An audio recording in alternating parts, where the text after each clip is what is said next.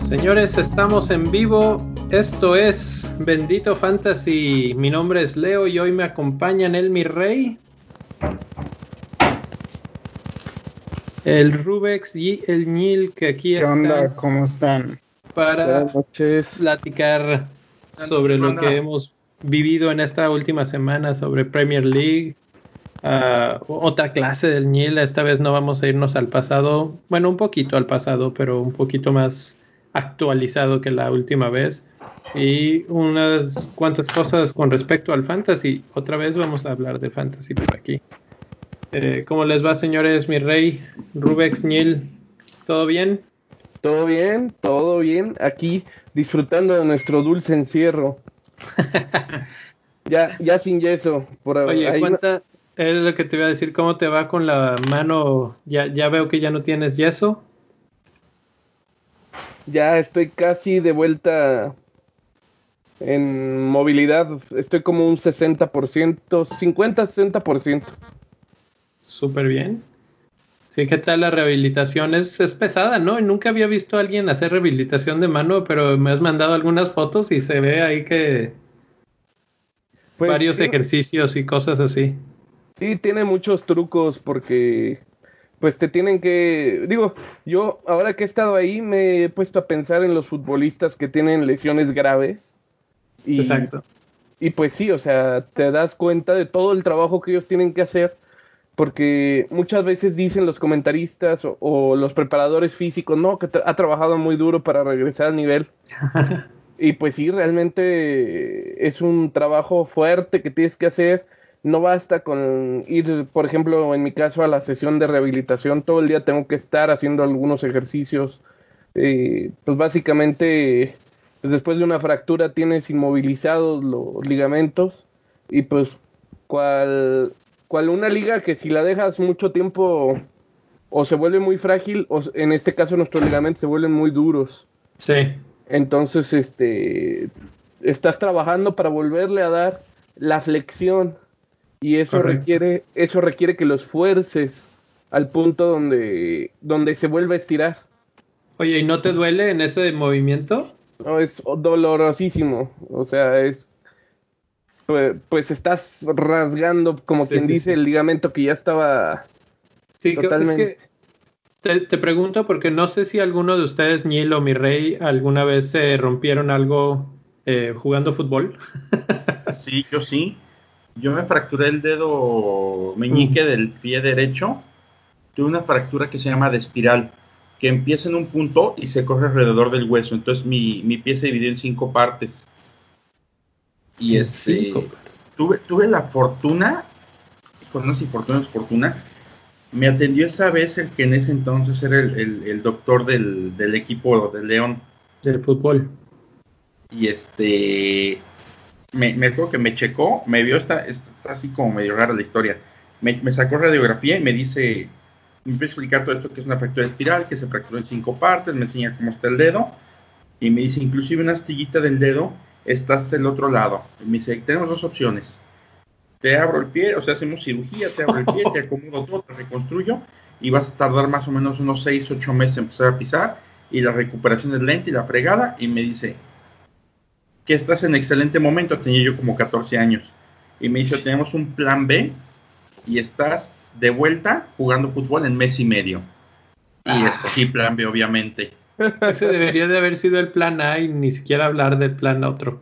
No, no, no fue, plan B y me dice, ¿y, me estás seguro? Sí, a huevo, sí. sí el, plan B es que tomas esta pastilla y regresas en un mes a que vea cómo estás. No, el plan B fue, ten, me da una toalla y yo, ¿para qué? Para que la muerdas. Y yo, ¿cómo? ¡Ah! Y güey, así. Y yo, no, sí, no, sí, ya muérdela. Dije, puta, pues Toma la barbón. Mordí la toalla, el güey empezó a hacer Tetris con mi pie, así nada más viendo la radiografía y viendo el pie. Saca otra placa, me dice, bien, la astillita que se dedo gordo iba a soldar, no te preocupes, no vas a tener ningún problema. Te voy a poner férula. Como, como espolón de gallo, pero no hay pedo. casi, casi. no, no, no, me, me, acomodó así tal cual como película este, este hombre. Este, me saca la radiografía y me dice, ahí está. Dice, ya nada más no te muevas ahorita. Me puso férula porque me dijo que era menos agresivo, porque me dijo, con el yeso vas a batallar mucho de la rehabilitación. Y este, y sí, fueron tres o cuatro semanas de férula. Me hizo, me quitó la férula, empecé a medio caminar, vio que caminé derechito, me dijo, bueno, vienes en rehabilitación, sí, como chingados no saliendo de la férula me fui a jugar fútbol. Ah. La pata como gelatina, ¿eh? Te duele hasta el alma. Sí, sí, sí. Pero sí, neta, neta, neta, yo creo que fueron como 7, 8 semanas estaba yo de vuelta jugando como si nada. Chulada de doctor, pero plan B fue no tan buena idea. Pues, yo ahorita lo pienso, no, no, no, no se daría el plan B tan fácilmente. Pues yo llevo exactamente, ¿qué son? Cuatro, cinco semanas, güey. Anoche me estaba acordando de, de T. Rubex porque estaba viendo la película de Doctor Strange y cuando estás en la rehabilitación que jala unos cablecitos con la mano y ah.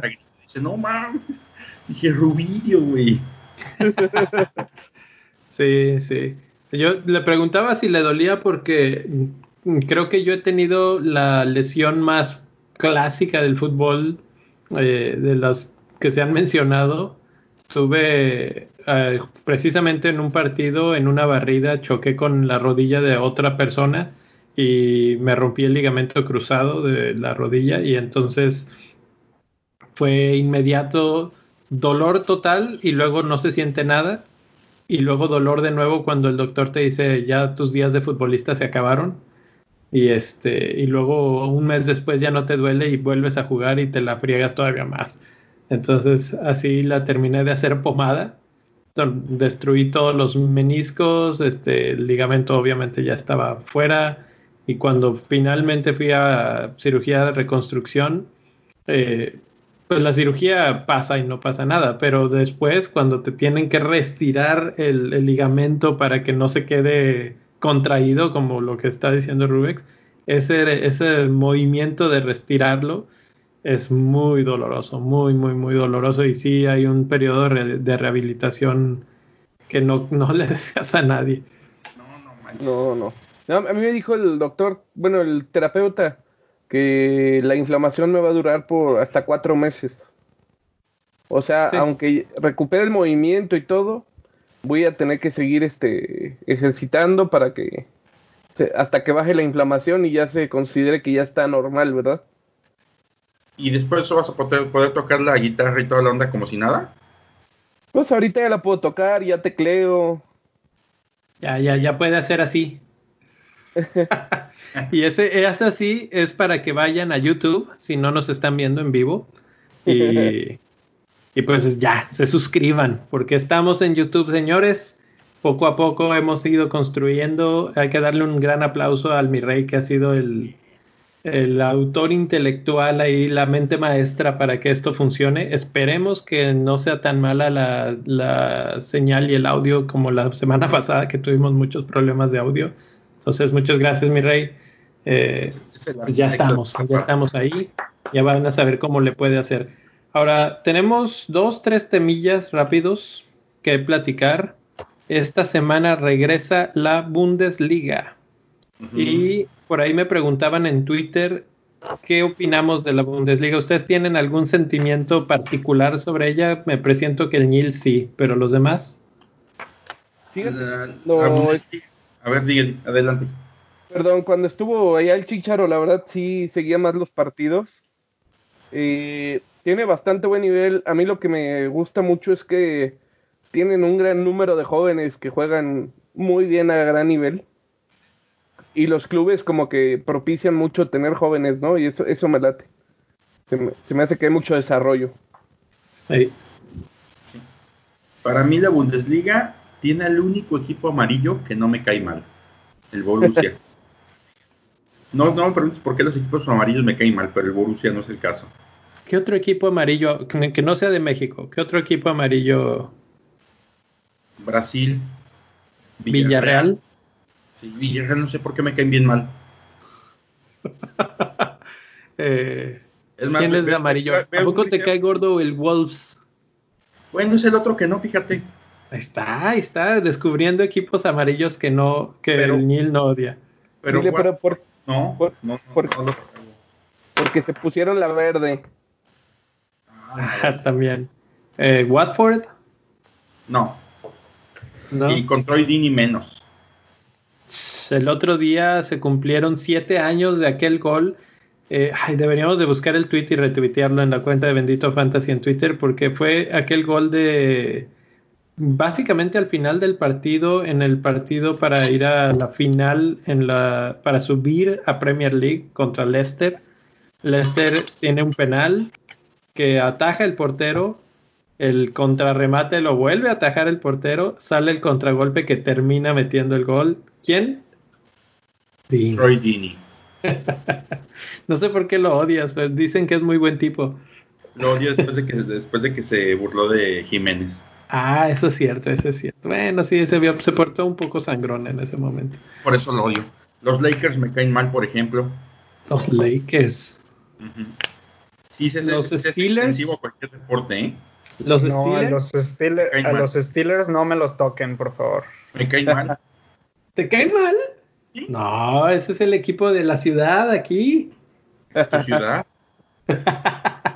Está bueno, luego te invito aquí para que vayas un partido y se te quite el odio. ¿Sabes qué? De americano es una tontería lo que voy a decir, pero así funciona. Le voy al equipo que tenga un uniforme que me gusta más, así. Ah, eso es normal, a mí se me hace, cuando yo era niño así le hacía con los equipos de lo que sea. Yo lo hago cada semana con cualquier. O sea, veo un partido y digo, ah, Filadelfia está en tus uniformes, ellos. Y en la siguiente, órale, me gustó el de los, este, ¿cuál otro me gusta? El de Denver.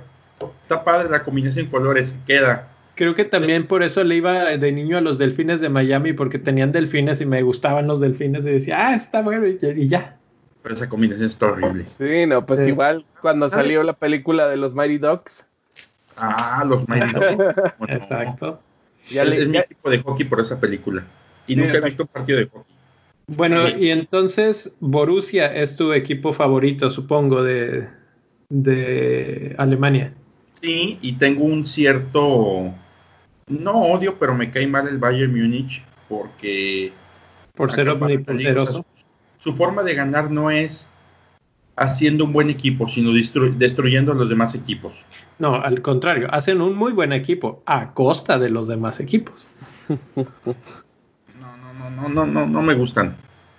Sí, la verdad es que a mí... Fíjate que es dinámico, este, aparte en el trabajo temprano está el fútbol alemán o fútbol italiano, y es más dinámico el alemán, en general. Eh, debe de ser por la cantidad de jóvenes que mencionaba ahorita Rubex, que tiene tantos jóvenes que eso lo, vuelve muy dinámico. Un joven que, por ejemplo, la está rompiendo allá es Sancho, que todos los este, equipos de la Premier League están buscando traérselo. Espero que sea Chelsea.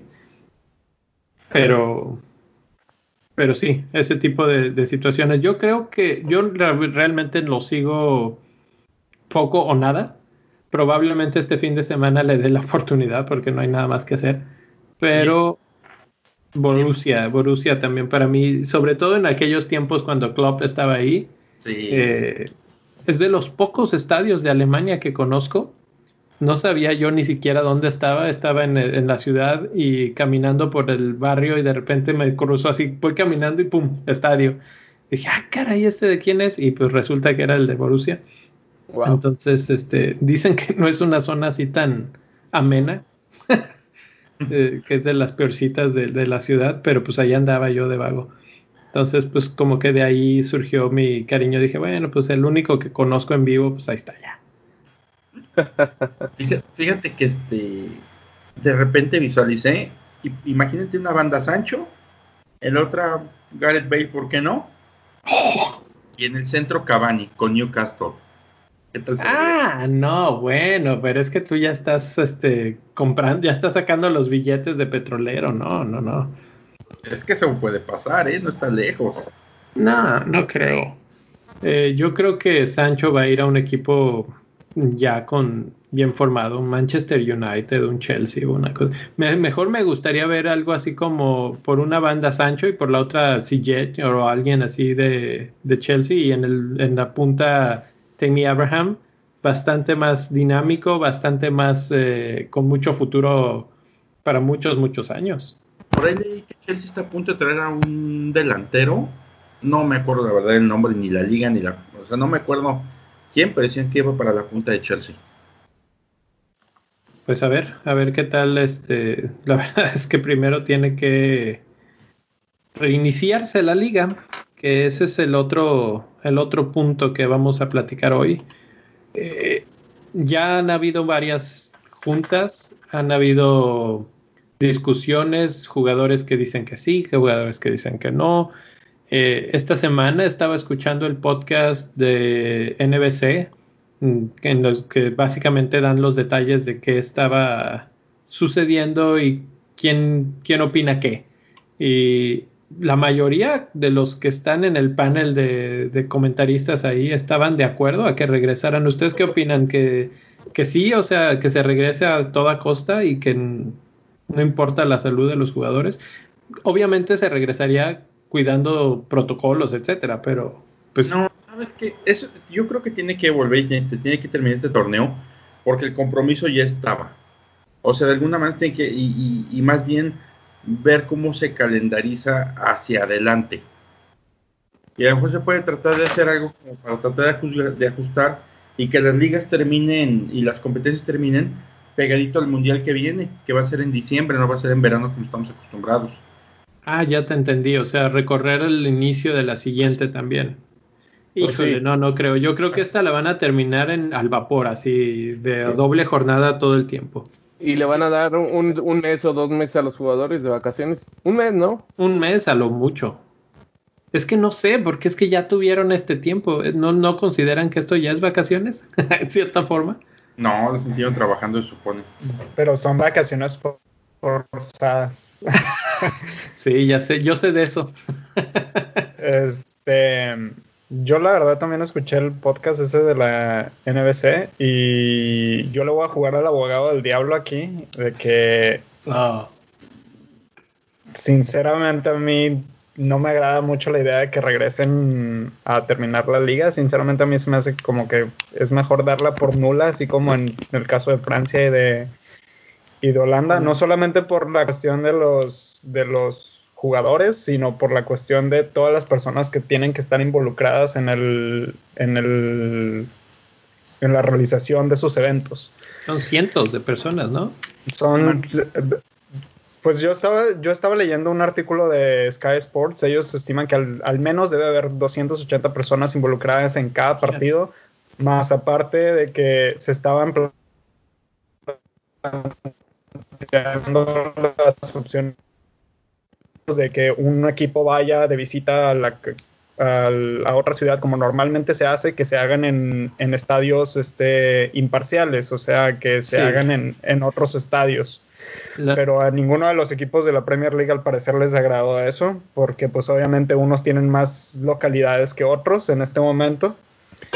Y este, entonces, ese es el problema. Lo que sucedió fue que la, propuesta era vamos a hacerlo en estadios neutrales y la razón era que querían evitar que la gente, los fans, los hinchas de cada equipo fueran y se pararan afuera de los estadios, que es algo que podría pasar. Obviamente la policía los mandaría a sus casas o arrestaría o veto a saber qué pasaría en, aquella, en esa situación, pero para evitar eso estaban pensando en ponerlos en estadios neutrales, ¿no? O en lugares neutrales. E, esto ha sido una propuesta muy recurrente en varios países y en algunos, por ejemplo aquí en México, ¿sabes por qué no es viable? Por los sponsors de las líneas de banda. Fíjate, eso es, una cosa que no... Sí. Sí, inclusive ahora estaba escuchando y aquí en México se requieren 240 personas por partido para poder transmitir 240 en todo el estadio, pues yo creo que no hay riesgo de, Ah, también, también, ahora que me mencionas eso de las personas, este también una de las condiciones del gobierno británico para que regrese la, la liga es que tiene que haber partidos gratuitos. Entonces, las mm, gratuitos de qué forma para, para la transmisión la transmisión, sí, que la transmisión sea gratuita, que se haga, que se realice ya sea por televisión abierta o por eh, plataformas como YouTube o, de streaming. Eso, eso tiene lógica y, tiene la misma lógica de lo que estaba mencionando. Si quieres que la gente no vaya al estadio, si quieres que la gente no se vaya a meter a un pub, déjalos que lo vean en su casa a través de la BBC o de ITV o una cosa así. Entonces, eso me parece lógico y yo creo que lo vamos a ver así, eh, porque pues no, no hay de otra. O sea, o, o, no tiene caso que regresen si nadie lo puede ver. Como decíamos la semana pasada, en, en Inglaterra todos los partidos son por Sky y entonces si no tienes Sky en tu casa, que la mayoría de la gente no tiene, no los puedes ver más que yendo a un pub. Y eso es lo tradicional. Vas, te tomas tus cervezas y estás viendo el partido con tus amigos y te vas después a tu casa. Entonces, bueno, o sigues tomando hasta altas horas de la noche. no, de hecho, incluso por eso es que hay partidos, por ejemplo, partidos de alto perfil como, no sé, el Derby de Manchester o cosas así, los ponen muy temprano a las 12 del día precisamente porque había gente que si por ejemplo ponían el partido de las 5, los más tardes generalmente son a las 5, había gente que terminaba el partido a las 7 y se seguían de las 7 a las 9, a las 10 a las y se ponían unas borracheras impresionantes. En cambio, si lo pones temprano, como que les da hambre y terminan saliéndose de ahí y como que se aburren más rápido y no la conectan tan larga la, la borrachera. Y por eso es que los partidos de alto perfil son más temprano. Ah, interesante. Completamente lo opuesto al mercado en México. Ah, sí, en México es todo lo contrario. Aquí los ponen tarde para que la gente se vaya al bar. Sí, aquí pues, lo, tradicional es la comidita, luego te vas al estadio, luego saliendo del estadio, pues ya a echar un, un, traguito o a una carnita asada o ya de plano a, a la fiesta, ¿verdad? Sí, Pero ¿sabes El horario no determina nada. Yo recuerdo Mundial de 2010 haberme ido a meter a un bar a las 10 de la mañana en Cancún y acabando el juego, misteriosamente se acabó como hasta las 6, 7 de la noche el juego. bueno, no me pregunten por qué, ni me acuerdo en ese tipo de situaciones como que sí, pero o sea, sobre todo cuando son eh, fans que van a... Porque primero en Inglaterra toman increíblemente, o sea, no, no tienen fin.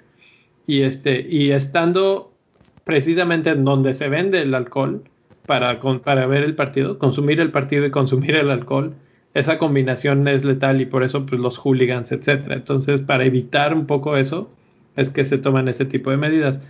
Pero bueno, el, el punto era que muchos de los equipos de, que están en la zona de descenso han pedido o, se opusieron rotundamente a esta medida. Dijeron que si se iba a jugar en campos neutrales, ellos no jugaban o se tenía que quitar el descenso.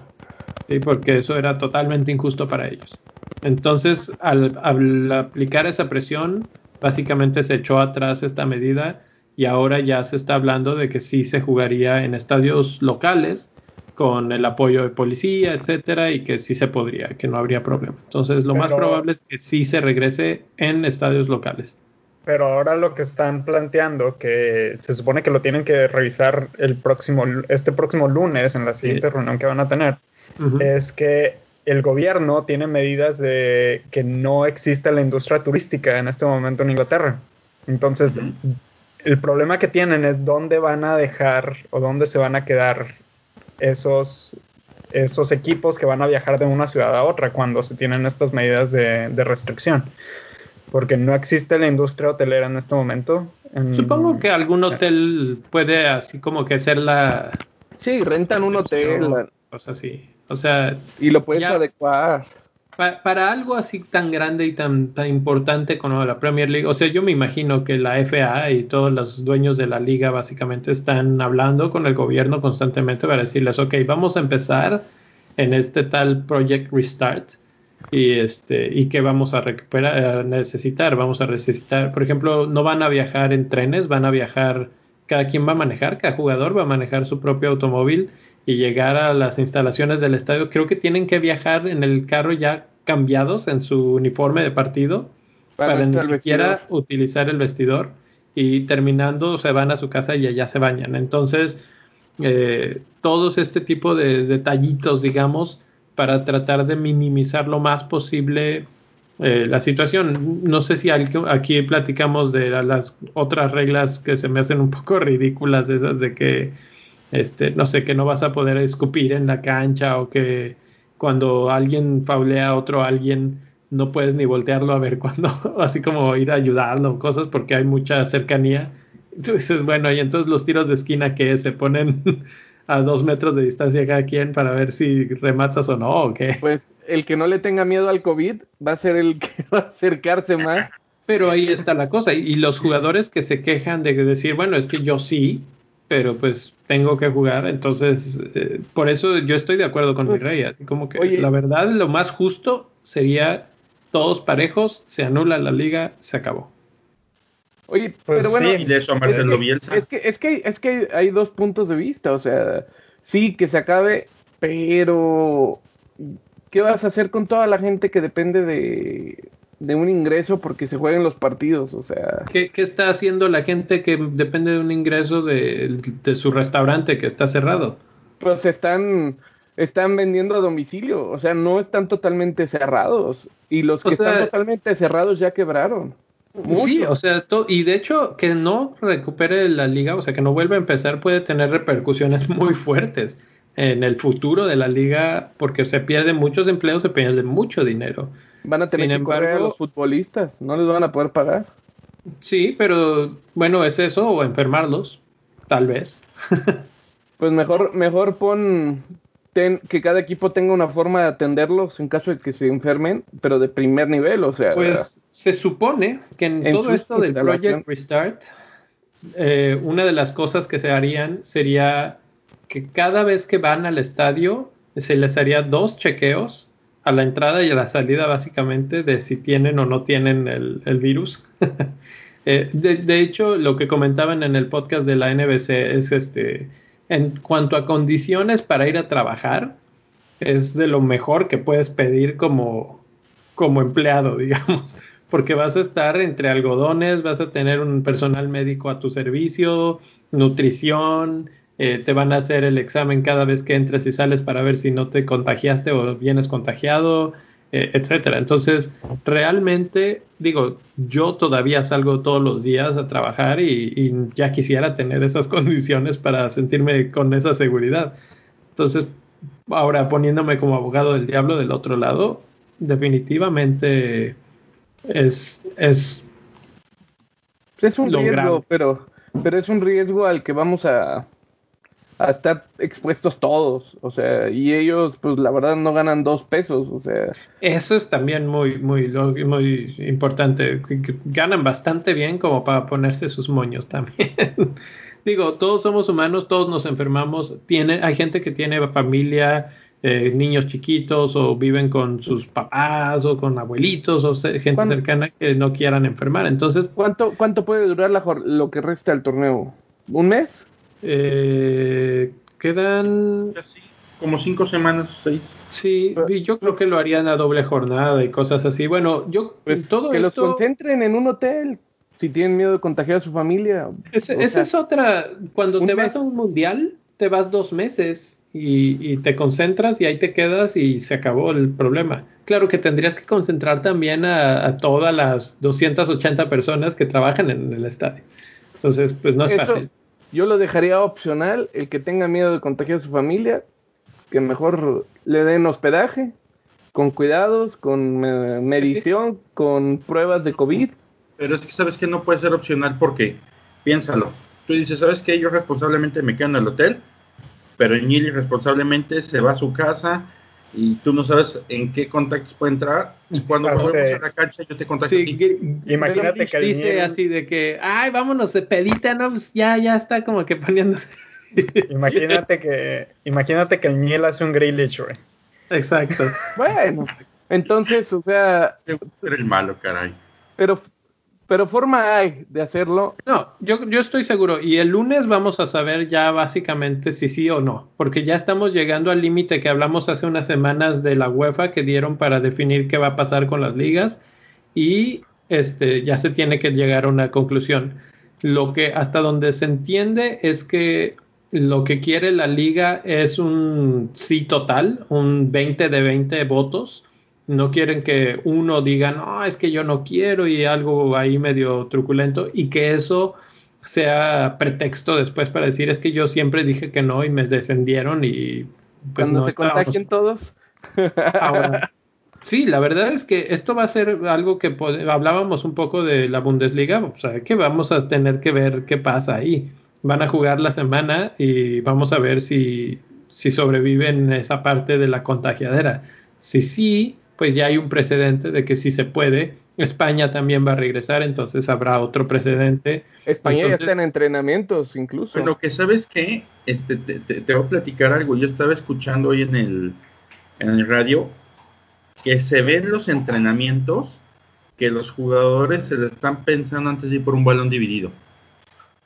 O sea, no, no, no quieren realmente tener contacto con otros, con otras personas. La verdad es que yo sí anticipo que sea un poco extraño, por lo menos al principio. Tal vez un poco ya después que se vayan soltando, ya no tanto. Pero bueno, pues esa es la situación. Dicen que si el lunes se ponen de acuerdo, casi casi que el mismo lunes podrían empezar los entrenamientos grupales.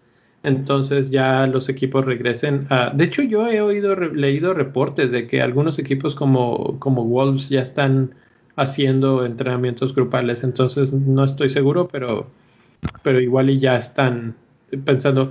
Yo creo que va a regresar, sería para junio, eh, los creo que el primero de junio o una cosa así. Entonces, pensando en eso, pues habría que ir pensando también que tenemos unas semanas más para meterle mano al equipo, si es que queremos meterle mano al equipo, ¿no? Y a estas alturas del partido ya ni se sabe si hay que meterle mano a eso o esperar a que a ver quién llega. exacto, a ver quién llega. Porque, por ejemplo, esta semana, al principio de esta semana, resultaron salieron tres casos positivos en el Brighton.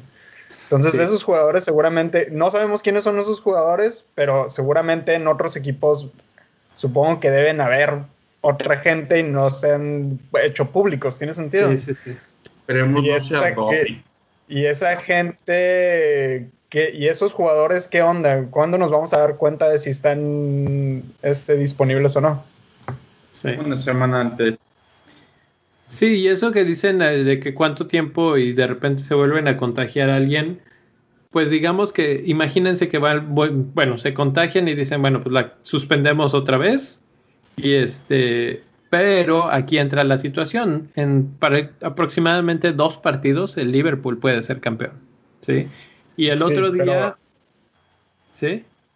Pero, o sea, sí, el Liverpool puede ser campeón en dos partidos, pero el descenso y los puestos ah, de Champions. eso, eso, es a lo que iba a decir.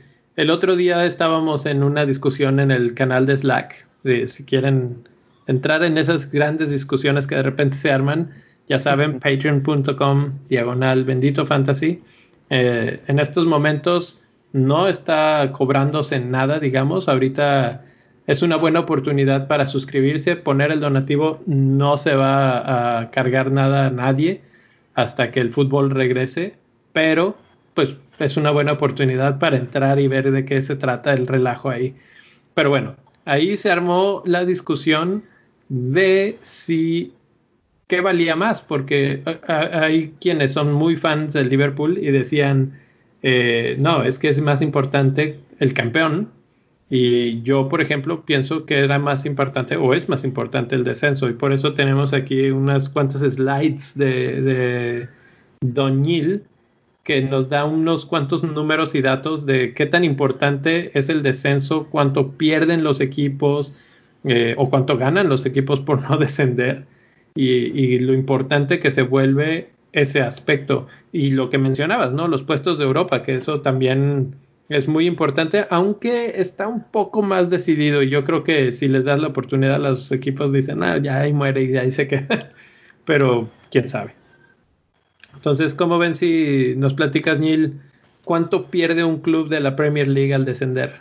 Y como no hicimos presentación tipo preparatoria para esto, es bachillerato para otros países. Como todo un este, escolar, un escolar profesionista. Venga. Para los del Conalep, eso que cursas mientras embarazas a tu novia. Saludos al Conalep. y a todos bueno, sus egresados. Este, ahí les va. Es la, la pregunta, bueno, salió de, de, de, de Leo media semana. Me dice, oye, tú que tienes todos los datos, investiga esto, este, dime este dato. La neta es que no lo tenía. ¿Cuánto pierde un equipo cuando este, pierde la categoría? Y este, bueno, empezamos. Vamos, empecé como por tratar de armar cómo perciben dinero y luego para imaginar cómo lo pierden, ¿no? Este, ¿Cómo ingresan en un club? Todos lo sabemos. Mediante patrocinios, que es su principal ingreso. La venta de los ingresos por televisión es el segundo ingreso más fuerte que tienen todos los equipos en el mundo. Venta de activos como jugadores, por ejemplo. Venta de artículos y finalmente este, el boletaje. Realmente el equipo más o menos entre, estuve investigando entre un 8 y un 12% de su ingreso es boletaje nada más. Lo demás se, compone de otras formas. Entonces realmente este, por, este punto de, de, volver a, jugar y que sin gente no le pega tanto a los equipos porque ellos lo que les interesa es cumplir sus compromisos con patrocinadores que les representen entre el 40 y el 60% dependiendo del equipo. Y este, bueno, ahí está cómo, cómo gana dinero un club y les platico más o menos cómo es el mercado de los grandes. En esta gráfica pusimos al City, Liverpool, Chelsea y Arsenal. ¿Por qué no, por qué no incluía Spurs y, a, el Valle y el Valle y el Manchester United, perdón? Les platico. No los Ya está pensando en la Bundesliga el Nil desde ahorita. Ya estamos listos para el sábado. Este, no, la, realidad es que la gráfica de, del, del Manchester es muy muy similar a la del Chelsea y la de este Spurs está un piquito abajo. Entonces sale como de parámetros. Y aquí encontré dos cuestiones muy curiosas. Hay un, hay, un duelo inicial entre Chelsea y Arsenal. Esta gráfica parte de 2013 con dos capitales fuertes metiéndole a tope. De hecho, si se fijan, en 2013 más o menos los ingresos son iguales de los equipos. Hacia 2014 empieza Chelsea a despuntar, que es cuando empieza a armar equipos interesantes, y City está en la etapa donde empieza a armar apenas un equipo este y empieza a jalar figuras. Sí. Ya después se viene 2016, que valen 540 millones de, este, de euros cada uno, que es donde quedan campeones, si mal no recuerdo, ¿cierto, Leo? 2016. Creo, que sí. La verdad soy muy malo para las fechas. Ok, ojo, todas las gráficas están puestas a julio, a mediados de julio del año en, del año en curso. ¿Por qué? Porque ya acabaron las temporadas y entonces ya más o menos te puedes dar cuenta de cómo se va a comportar el mercado. Empieza a subir y luego tiene un repunte importantísimo el Chelsea, pero el City empieza a hacerse de sus campeonatos. Y entonces por eso el City logra superar a Chelsea pues tiene un repunte hacia 2018 los dos equipos y la diferencia está en que, en que City sigue ganando títulos y Chelsea no nada más deja de ganarlo, sino que le viene el castigo de los dos años sin contratación. 2019 es el primer año y la gráfica termina justo en donde nos quedamos en la temporada. Sí. o sea que de acuerdo a esta gráfica, lo que estamos básicamente aprendiendo es que los campeonatos valen mucho para, para aumentar el valor del equipo. Exactamente. Y que si tú haces bien tu chamba, te va, te va muy, muy bien. O sea, es un negocio muy noble. Por ejemplo, y lo vemos en el caso de Liverpool y Arsenal, que está en la parte de abajo de la gráfica, de rojo Arsenal, de amarillo Liverpool. Arrancan parejito, van muy bien, muy bien los dos. En 2000, 15 me parece que es donde el proyecto de Klopp y siguen trabajando, mientras que Arsenal se mantiene con el proyecto de Arsene. Klopp empieza a despuntar con, un, con, un, proyecto de trabajo diferente, donde ellos buscan jugadores talentosos que les represente un crecimiento en su carrera, poder llegar a, a Liverpool. caso Sadio Mané, Salah, Virgil van Dijk, todos ellos. Y Arsenal, su proyecto es vamos a mantener lo que tenemos y vamos a tratar de jalar figuras importantes. Caso Otsil es el caso más, más, más claro, que realmente para él fue un retroceso en su carrera y se le ve en su nivel de juego. Sí. Y por ahí de 2017 se, cruz, se cruzan y se invierten los papeles y Liverpool está haciendo también las cosas y 2018 final europea, este, que es la que pierden con, con los errores de Carius. 2019 el título de la Champions y está prácticamente a la par del City en cuanto a valor, con una nómina. Y en cuanto a puntos y en cuanto a todo en estos años. una nómina menor, inferior. Y en cambio Arsenal, que empezó a hacer las cosas muy mal, empieza a repuntar apenas con el proyecto de Arteta. Mm. Pero sigue siendo el cuarto lugar, curiosamente. el eterno cuarto lugar. Ajá, entonces ahí vas viendo cómo, si es un negocio noble si lo cuidas, pero también si lo descuidas te vas rezagando.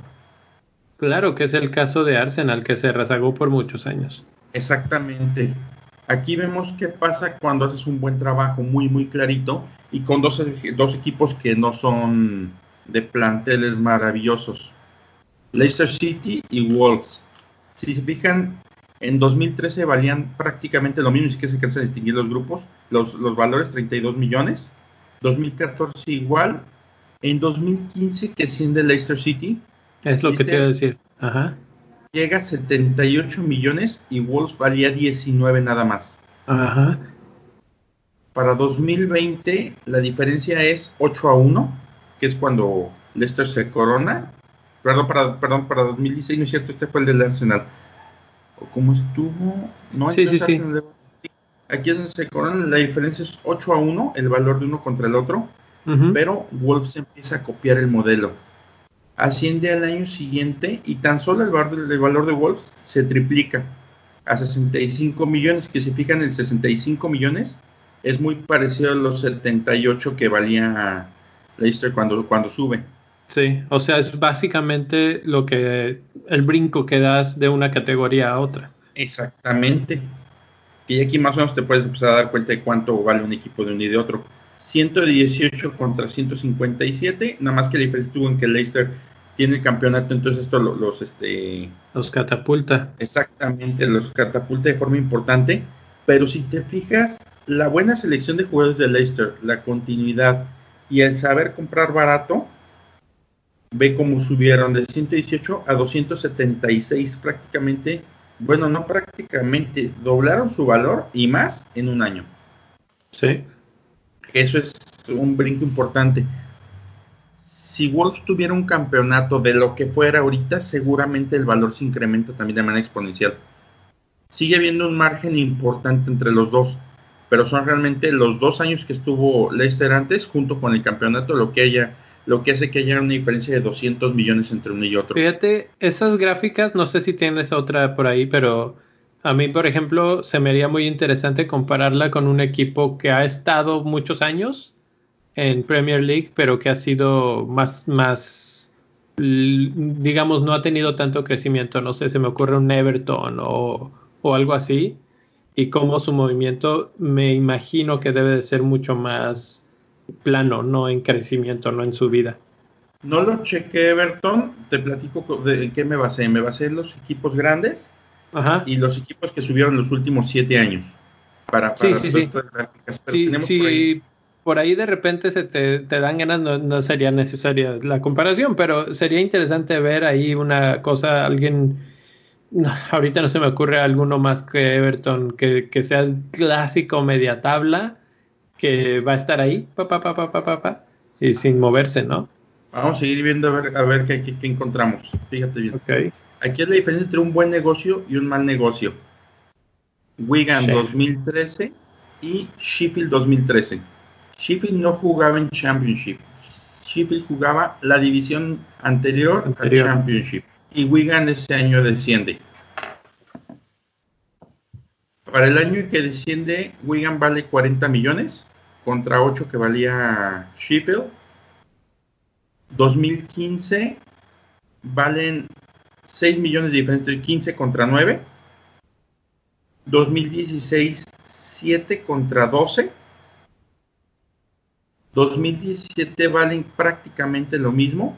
Wigan está muy mal y 2018 asciende el Sheffield al Championship y los valores se equiparan. ¿Qué es lo en que 2018 se, son básicamente el mismo valor. El mismo valor. Para 2019, que asciende, el, que asciende Sheffield United, su valor se vuelve mm, dos veces y media el de Wigan. Y no es otra cosa que un buen trabajo y un mal trabajo. Y ahorita Sheffield, que se ha mantenido, que ya sabemos que se va a quedar al menos una temporada más y que está haciendo las cosas muy bien, vale 159 millones contra 31 de Wigan. Y ojo, Wigan es el quinto equipo más barato, si así lo queremos ver, de la Championship. O sea, es un proyecto que tiende a desaparecer. Aunque en, aunque en la gráfica y en valor se vea que va creciendo, es hay que tomar, tomar en cuenta ahí la inflación y los demás proyectos que hay. Para que te des una idea, Leeds es el segundo más, más fuerte de la Championship en cuanto a valor económico y este está en 103, o sea, hay 70 millones de diferencia entre ellos. Aquí yo inmediatamente lo que a mí me dice, hay un poco de, de cuestiones que hay que tomar en cuenta porque una de las cosas que más afectan un ascenso-descenso, sobre todo ahora, es los contratos de televisión que hace unos cuantos años, creo que a partir de 2016, una cosa así, eh, se volvieron mucho más altos. Es muy, muy lucrativo el contrato de televisión en la Premier League. Pero si nos vamos a 2014, de 2014 a 2015, el valor que pierde Wigan es aproximadamente entre 25 y 30, 30 millones, ¿no? Y justamente de 2018 a 2019 el valor que incrementa Sheffield es aproximadamente 30 millones. Entonces estamos hablando de ese es el rango o más o menos lo que ganas o pierdes por estar o no estar en la Premier League. Ahorita vamos hacia esa parte. Quise mostrar primero esta parte para que nos demos una idea de cómo funciona el negocio este, en números grandes y luego vemos en específico qué pasa cuando desciendes. Y aquí vamos a ver, esto es importante, el tamaño sí importa, señores. el tamaño sí importa. Ahora, le palabras mayores del Nil, ¿eh? El, el, Rubik se fue porque le debe haber dado miedo a esto. Este... Sí, sí, sí me dijo, este, no, creo que vamos a hablar de tamaños y mejor ya me voy. Y mejor no, porque acuérdate la ley de la pistola y Rubik me dio como 1.90. Este. ¿Qué es lo que pasa? Son dos clubes más o menos del mismo tiempo. Newcastle se fundó en 1892, Norwich en 1908. Realmente no hay mucha diferencia en edad entre uno y otro. ¿Cuál es la diferencia? Newcastle, sin ser un equipo grande, es un equipo con mucha historia, mucha tradición. Sí, y claro. Este, y ha ganado muchas copas. En su momento sí fue un equipo grande, ya no lo es. Ya lo va a hacer, ya lo va a hacer. Ya, ya, ya, ya, ya va para allá. Este, y Norwich siempre es un equipo que se mantiene peleando entre Premier y Championship. Aquí están sus valores. Si, se, si te fijas, la diferencia es casi 2 a 1 en 2013. Se va manteniendo más o menos ese, ese, ese margen todo el tiempo. Y en 2016 los dos descienden, tanto Newcastle como, como Norwich. ¿Qué es lo que sucede? Newcastle pierde el 25% de su valor, mientras que Norwich pierde el 33%. ¿Qué es lo que sucede? No a todos les pega igual. ¿Por qué? Porque patrocinadores. patrocinadores, y es exactamente. Y no es lo mismo este, que tú aparezcas en la camiseta de un equipo que la gente invariablemente va a seguir queriendo, a un equipo que va a decir, ah, bueno, esta temporada me voy a, al United. Aunque he de decirte que eso pasa muchísimo menos en Inglaterra que en otros países. Ah, sí, Yo llegué a ir a, partidos del, del, Nottingham Forest, por, ejemplo, y, lleno el estadio, totalmente lleno. Y, es increíble cómo la gente sigue apoyando aun cuando estás en las divisiones más pequeñas. Entonces, eh, sí. Pero, este, bueno, sí, sí estoy de acuerdo contigo, pero invariablemente por tu valor sí, sí, sí se ve mermado de manera más importante cuando no eres tan fuerte. Sobre todo, eso yo ahora pondría el, el, paréntesis ahí, diría, eso es cierto, pero no solamente el mercado nacional importa en la Premier League, la Premier League es la liga más popular del mundo ah, y Newcastle seguramente vendía cosas fuera de Inglaterra, entonces el perder la categoría les pega, pero al Norwich les pega mucho más porque venden mucho menos. Entonces ahí es donde se refleja. Sí, sí, sí, totalmente.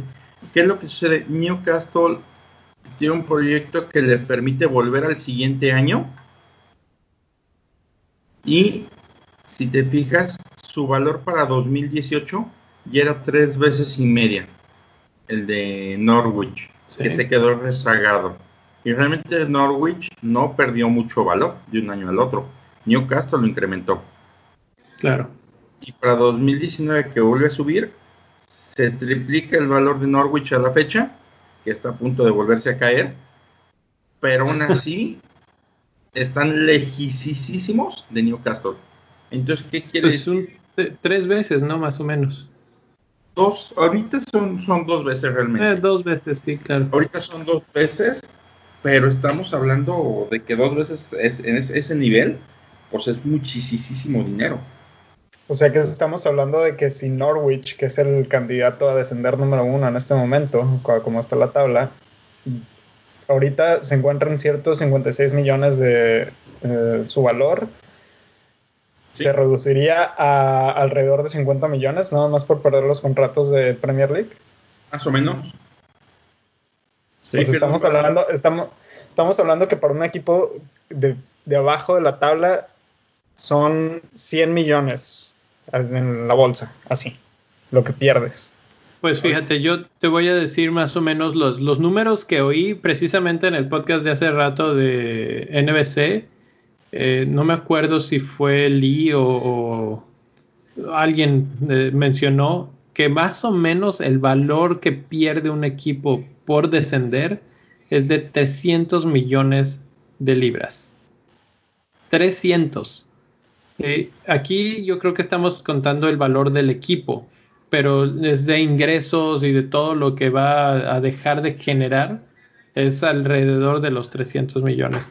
Entonces, sí, básicamente se irían muy abajo Norwich y vuelve a descender.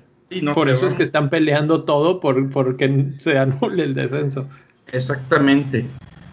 Mira, en esta siguiente gráfica es qué pasa entre un equipo de Championship y uno de Premier League. Estamos tomando una nueva cuenta Norwich como ejemplo, que es el equipo más bajito contra Leeds, que es el equipo más, más alto, el que tiene más posibilidades de ascender. Leeds viene de una racha muy mala donde realmente tenían proyectos no fuertes y no es hasta 2017 que es justo en el año que desciende este no es, es un año después de que desciende Norwich que toman un proyecto con Marcelo Bielsa empiezan a hacer las cosas diferentes y si te fijas el valor del equipo crece. Porque tener mejores jugadores porque empiezan a hacer bien las cosas porque el mismo Bielsa te genera patrocinios. Claro. Y este y tan es así que para 2018 el valor de uno y otro se, este, se invierte. Es más valioso Leeds que Norwich. Incluso en 2019 ya lo superó por bastante. Sí, y es 2 a 1 la proporción. ¿Cuál es la diferencia? Norwich asciende y este, este, este, bueno, sí, sí, sí, Norwich asciende. Esta es la fase final donde Bielsa pide que se vuelva, que se anule un gol o se dejan meter un gol, algo así. Ah, sí, que, que por, por fair play deja que se pase un gol y por eso no terminan. Realmente por eso lo pierde. Y la consecuencia fueron casi 50 millones de euros. Ajá. Ahorita lo vemos al día de hoy, la consecuencia son 50 millones de euros, que es lo que decía el mi rey. Ahora sí, vamos a ver qué pasa cuando un equipo desciende. Si hay vida después de la vida, prácticamente. ¿Qué es lo que pasa? Tienes menos exposición mediática, menos, este, menos, bueno, no es menos asistencia realmente, son menos ingresos por asistencia. Claro, porque el boleto cuesta menos. Pero aparte la proyección del equipo a nivel mundial también es menor, entonces supongo que eso cuenta también porque hay jugadores, hay jugadores, hay aficionados que van de otras partes del mundo al estadio, ¿tiene sentido? Sí, sí, sí. Sí, sí, sí, solamente que seas muy fan del equipo, vas si está en segunda. Por ejemplo, si yo llego a Inglaterra, no voy a buscar un partido de Championship, voy a buscar una de Premier, el que sea, pero de Premier. Exacto. Eso es a lo que me refiero. Ajá. Entonces hay menos este, ingresos por asistencia, menos venta de souvenirs, playeras, banderas, bufandas, gorritos, los llaveros, lo que tú quieras. Transmiten menos juegos porque el tiempo de televisión es, es bastante caro. Entonces te transmiten menos partidos a tus jugadores no les puedes pagar igual porque tus ingresos son menores, entonces tus estrellas terminan por irse o por quedarse en la Premier. Como fue el caso de Fabianski. Exactamente. Sí, ahí está, ahí está, el caso tal cual. Tus prestaciones este, como club son menores y obviamente tus patrocinadores pues no les interesa ya tanto meterle lana a tu equipo, pudiéndose meter uno de la Premier, porque saben que su marca se va a ver menos y se va a ver en un nivel de segundo grado. Entonces, esto es lo que pasa después del descenso, todo esto es lo que enfrenta un equipo, ¿no? Entonces, si ves al dueño llorando es por esto, no, no, no porque vayan a jugar contra el Wigan. Y ahora hay que recalcar que son tres equipos los que sufren esto. Exactamente. Sí, sí, sí. E-, ese, tema es, peculiar, pero sí. Ahora, ¿qué pasa o cómo se distribuye? Y lo que les comentaba, el mayor ingreso de un equipo siempre son los patrocinadores, en segunda instancia la televisión. ¿Cuánto ingresa un club de Premier League por televisión? Les platico. El año pasado se ingresaron dos 2.676 mil millones de euros entre todos los equipos. ¿Cómo los reparten? Salomónicamente la mitad. Norwich, Everton, Leicester, Liverpool, City, el que quieras, se lleva la misma cantidad en partes, este, de, la mitad de esa lana la reparten en partes iguales. El 25% entre el número de juegos que te hayan televisado en la temporada local o visitante, si tú apareciste ahí, te llevas un porcentaje de ahí. Si es Liverpool, seguramente te vas a llevar el porcentaje de 38 juegos. Si eres Norwich, pues a lo mejor te televisarán 22, 20, quizá porque te televisaron todos los juegos del Big Six y unos cuantos más. Y el otro 25% de acuerdo a tu posición en la tabla y es equitativo. ¿Qué quiere decir? El primer lugar se va a llevar 20 veces más que el último lugar y así este, se, va, se va recortando, es como un número factorial, si así lo quisiéramos ver. En ese sentido es muy equitativa. Aquí, ¿cuántos ingresa más o menos a, grosso modo un campeón de la, este, el campeón de la Premier League? Del 50% que es equitativo, se lleva 69 millones de, de euros por este, la parte equitativa por la pura transmisión de sus juegos, hay 760 juegos en la Bueno, es la mitad de juegos, pero estamos considerando que te, pagan invariable, te pagan a los dos equipos que juegan, ¿no? Entonces realmente hay 380 juegos en la temporada. Este, te llevas, no, son 760 juegos, sí. Este, y te llevas otros 69 milloncitos. Y como quedaste en primer lugar, te llevas otros 65 milloncitos, que es un total de 204 millones de euros por ser campeón. ¿Qué le pasa? Por ser campeón. Por ser campeón, es lo que te llevas. ¿Qué es lo que le pasa al equipo que quedó en lugar 19? No tomé el 20, tomé el 19. ¿Por qué? Porque así soy yo y se me pegó la gana. mismo 69 millones por, por este, la parte que es equitativa. Vamos a conseguir que transmitieron 23 de tus juegos, de los 38 que jugaste. Y este. Por tu lugar, 19, unos otros 6 milloncitos. 6 millones. Te vas con 117 millones. Contra 200 contra 200, o sea, la, mitad de lo que gana el campeón lo sacas, pero aquí son, son 100 millones que en caso de descender dejas de tener. Ojo, ahí va. ¿Cuánto ingresa un equipo en Championship?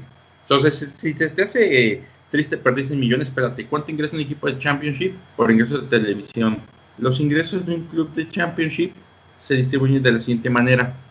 Son de acuerdo al contrato de televisión, son 2.38 millones de euros a cada equipo.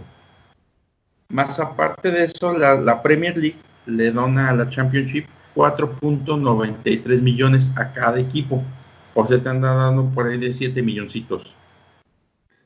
Por partido que tú juegues de local, te dan 114 mil euros. Y de visitante te dan 14 mil. O sea, Nada compadre. Están unas migajillas ahí. ¿Qué es lo que sucede? Te llevas 2.3 millones, este, que es lo que te da la liga, 4.9, que es lo que te da tu papá premia. Si fuiste el mejor local y te transmitieron 40 tus 48 juegos porque eres bien fregón y eres el Leeds y Marcelo Bielsa la gente, 2.2 millones. Y de visita vamos a pensar que te transmitieron este 2020 otros 280 mil este, millones este, euros. Entonces te llevas 9.8 millones contra los 117 que te llevas por ser el más malito de la Premier. O sea, te llevas 11 veces menos lana. 11, 12 veces menos lana te llevas. Ese es el verdadero problema. 117 contra 9. Así de grande la diferencia. Pero, ojo, como la Premier League es una liga bien padre, tiene una cosa que se llama ah, fondo para caídas. Sí. Este fondo para caídas, ¿cómo funciona? Los tres equipos que descienden, sin importar, sin importar la forma como hayan descendido, la Premier League les abona el 55% de los ingresos, de esos 117 millones, el primer año les va a dar el 55%, o sea, como 56 millones más o menos les va, les va a abonar el primer año. Si siguen sin ascender el segundo año, te voy a dar 45%. Ya te voy a dar 56, pero mejor te voy a dar como unos 40 millones. Muy bueno todavía. Y si sigues en el hoyo, pues te bajas a 20 te bajas a 20. Ya realmente ya vi que no vas a regresar, ya no eres... Y solo dos son tres años, ¿no? Ya una vez que el cuarto año te dicen, pues gracias por participar y nos vemos, vuelve a subir. Exactamente. Entonces, ese es el por qué le interesa tanto y le meten tanta lana, por ejemplo, equipos como el Fulham, el Leeds, por subir. Porque... Y regresar pronto. Por ejemplo, vimos el caso de Fulham que regresó pronto, ya se volvió a ir, pero regresó pronto. Eh, Newcastle le pasó muy similar. Eh, Norwich eh, también regresó relativamente rápido. En los últimos siete años tiene tres ascensos, dos descensos, ¿eh? Bueno, va, a empatar la marca, va a ir por un 3-3, seguramente.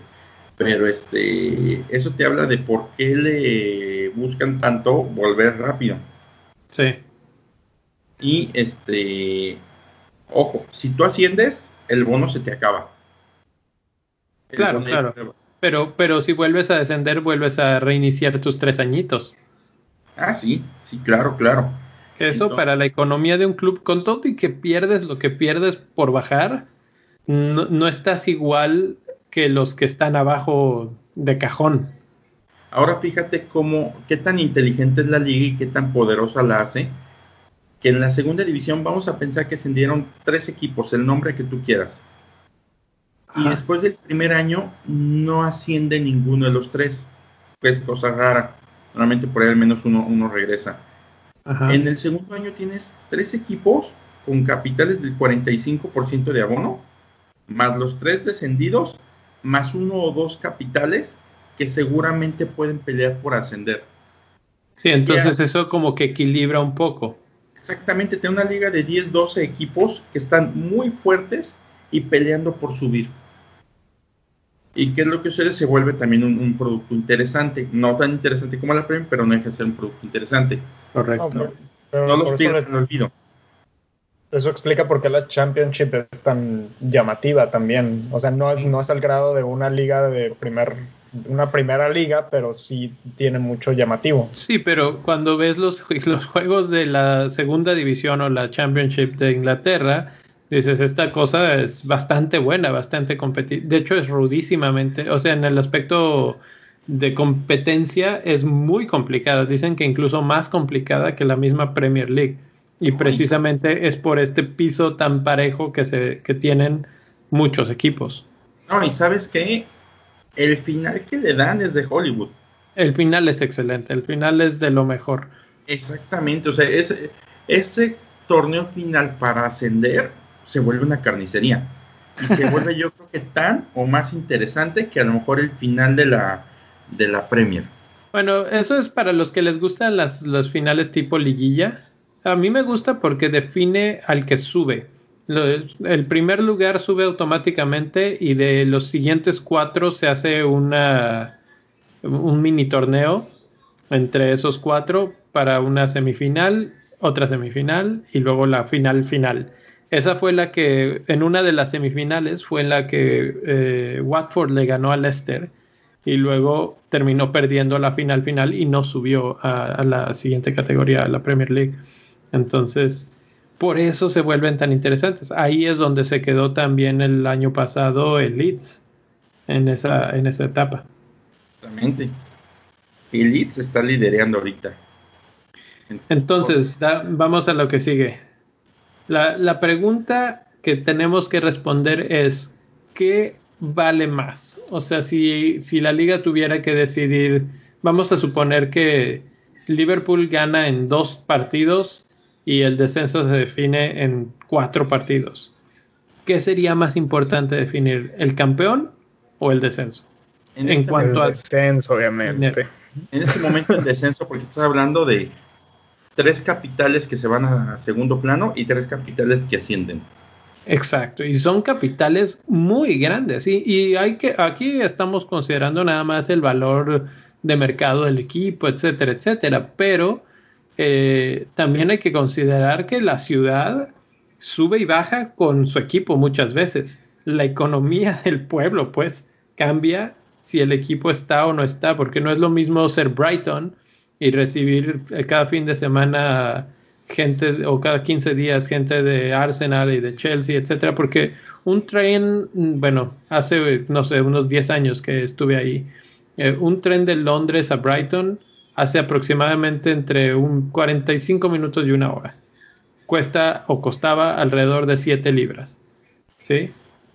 Manejando por carretera debe ser aproximadamente el mismo, el mismo eh, tiempo. Y puedes ir y venir en, un día. ¿Sí?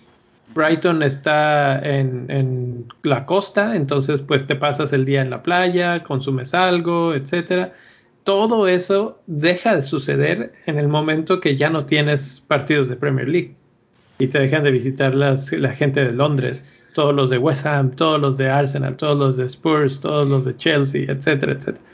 Sí. Entonces es sumamente importante.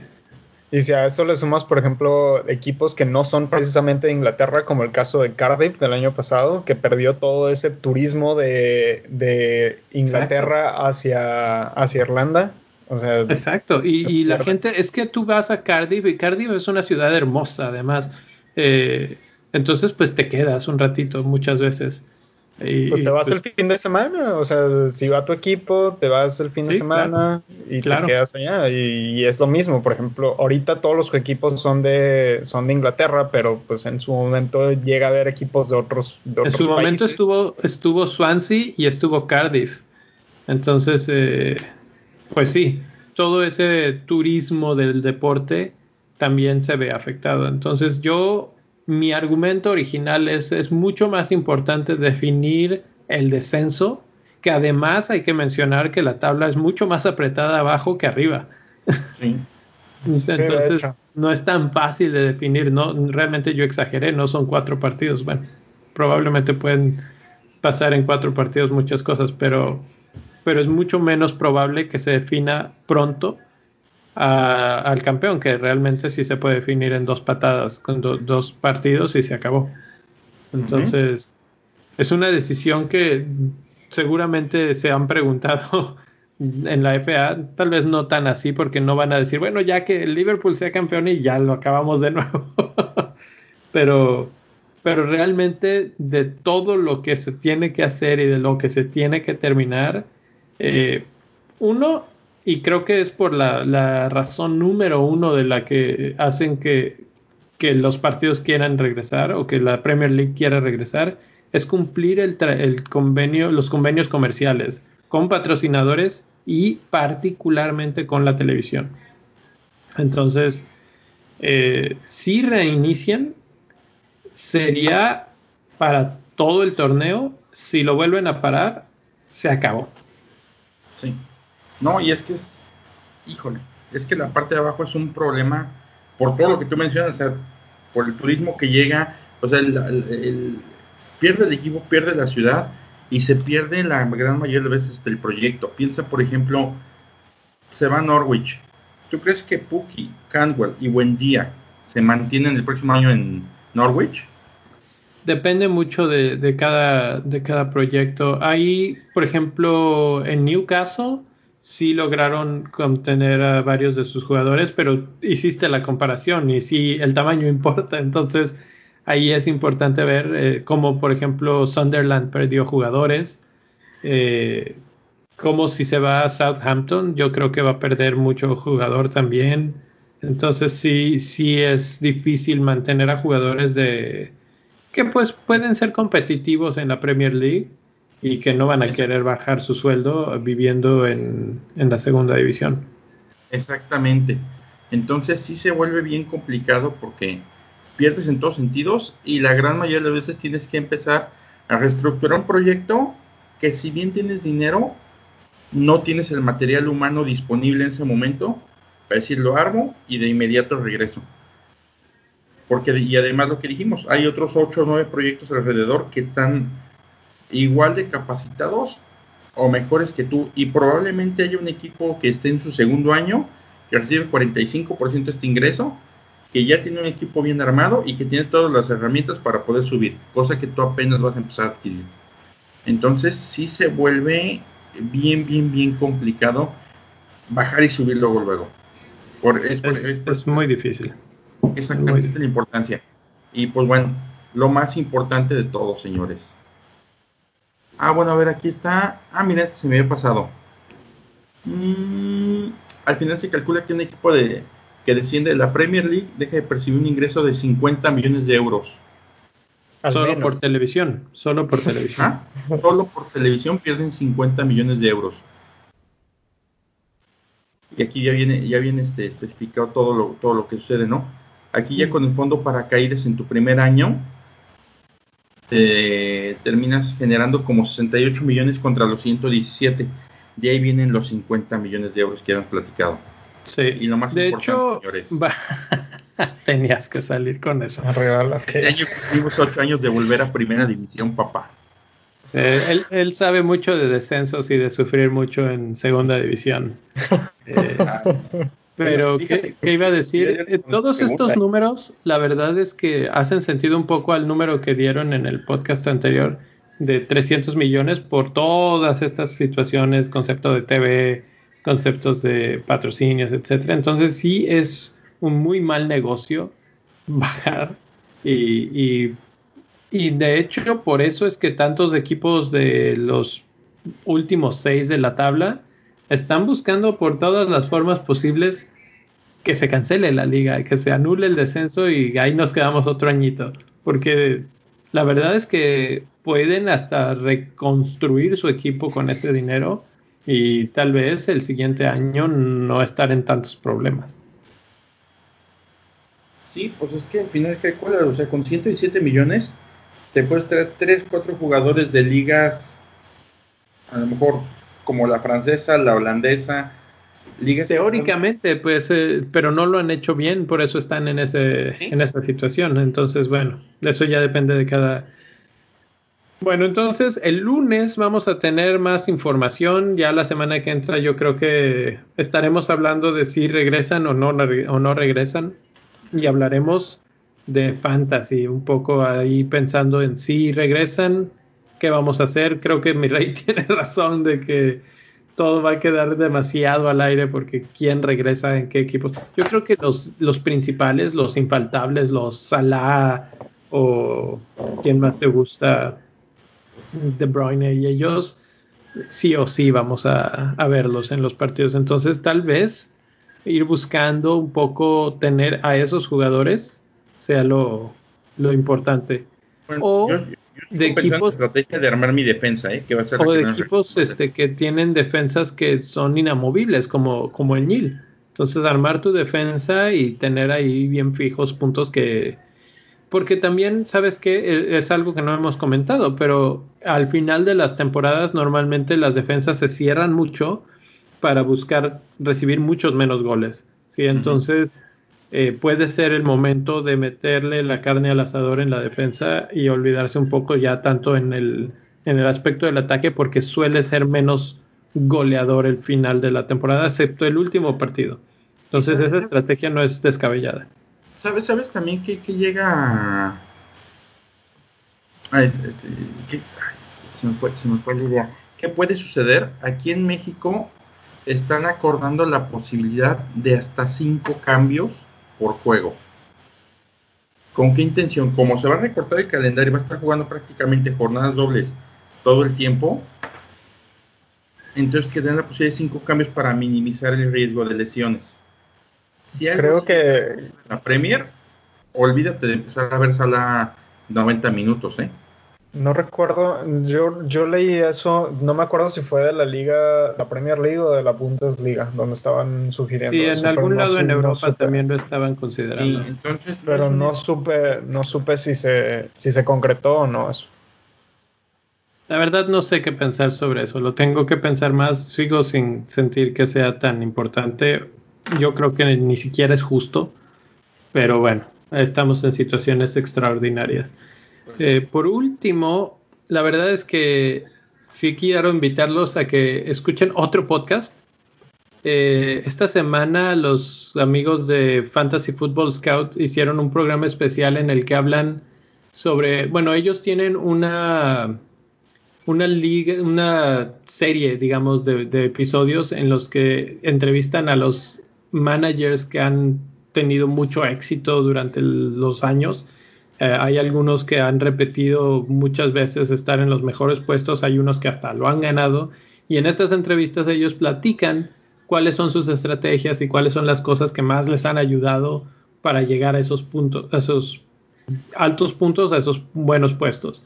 Esta semana lo que ellos hicieron fue hacer como una especie de super resumen de qué es lo que estas personas hacen y qué hay en común entre unas y otras estrategias para llegar a esto. Entonces, la, verdad es que lo recomiendo mucho, sobre todo pensando que tal vez vamos a tener pronto, pronto hablando tal vez junio, eh, Premier League de regreso. Muy recomendado. Pues ahí está la opción. Este, escúchenlos. escúchenlos y luego se regresan para acá. Exactamente. bueno, señores. Pues... tantito con ellos. Dicen que aprendieron. Exacto, exacto. Nos dicen, a ver, no, pues ahí nos cuentan que, qué estamos haciendo bien, qué estamos haciendo mal. Eh, pues ya, vámonos, vámonos. Bueno, nos pueden pues encontrar en Twitter en arroba bendito fantasy y individualmente al Nil en arroba albanil 8. Así es, como albañil pero sin ñ. Pero sin ñ. Y al mi rey en mi rey arroba mi rey fpl yo estoy como arroba donfantasy-fpl y nos pueden encontrar en cualquier plataforma que puedan descargar el podcast. Si no nos encuentran, díganos y ahí vamos y la ponemos. Y cuando digo vamos, me refiero al mi rey porque él es el experto en estas cosas. A ver, yo, yo, tengo una duda. El mi rey dice que se encarga de toda la parte tecnológica. A mí me encargas estas tareas que son bien engorrosas pero divertidas. ¿Tú qué haces, güey? Repíteme la pregunta porque estaba viendo lo que estaba diciendo Rubex aquí, que no está, pero ya anda en su, en su fiesta. ¿Qué dijiste? Que, a ver, si yo hago, si yo hago todas las chambas engorrosas de andar investigando, mi rey hace todas las chambas de tecnología, ¿tú qué haces? Ah, yo, yo los, soy la, como la, el pegamento que une todo aquí.